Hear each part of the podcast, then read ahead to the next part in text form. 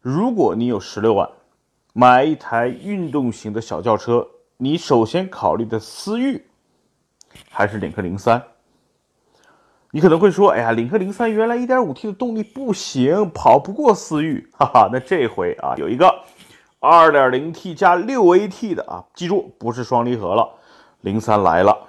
我觉得外观内饰跟之前 1.5T 的没有任何的变化，但是它强就强在 2.0T 加 6AT 了，牛啊，一百九十匹，哇，哈哈哈哈，好玩了啊！我觉得这个市场越来越激激烈了，原来是思域。